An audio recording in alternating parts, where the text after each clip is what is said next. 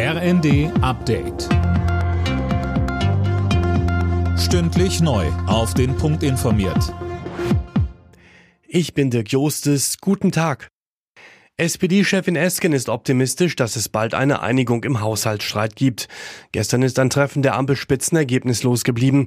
Heute setzen sich Scholz, Lindner und Habeck erneut zusammen. Es geht um die Frage, wo die fehlenden 17 Milliarden Euro für den Haushalt 24 hergenommen werden sollen.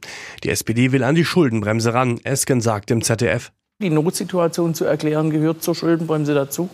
Und wir sind der Auffassung, dass das Verfassungsgerichtsurteil uns klar gesagt hat, ihr dürft nicht ein, in einem Jahr die, die Regel aussetzen und dann genau. weiterverwenden, sondern es muss in jedem Jahr neu gemacht werden. Das ist die veränderte Realität, das ist eigentlich auch alles, was sich verändert hat. Ziele verfehlt, Provisionen erhalten.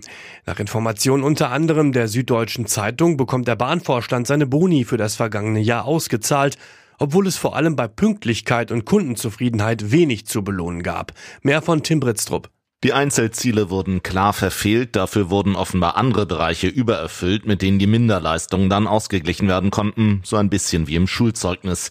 Dem Bericht zufolge wurden die Ziele in den Bereichen Frauen in Führung und Mitarbeiterzufriedenheit sowie CO2-Einsparung geringfügig übertroffen.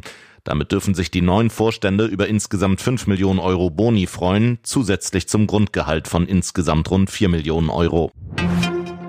Israels Ministerpräsident Netanyahu hat die Hamas dazu aufgefordert, aufzugeben. Die Kapitulationen der vergangenen Tage wiesen darauf hin, dass sich die Terrorgruppe ihrem Ende nähere, sagte er. Unterdessen fordert die Weltgesundheitsorganisation, dass medizinische Lieferungen ungehindert in den Gazastreifen gelangen müssen. Die deutsche Nationalmannschaft startet mit Länderspielen gegen Frankreich und die Niederlande ins EM-Jahr 2024. Wie der DFB mitteilte, trifft Deutschland am 23. März in Lyon auf Frankreich. Drei Tage später findet die Partie gegen die Niederlande statt. Alle Nachrichten auf rnd.de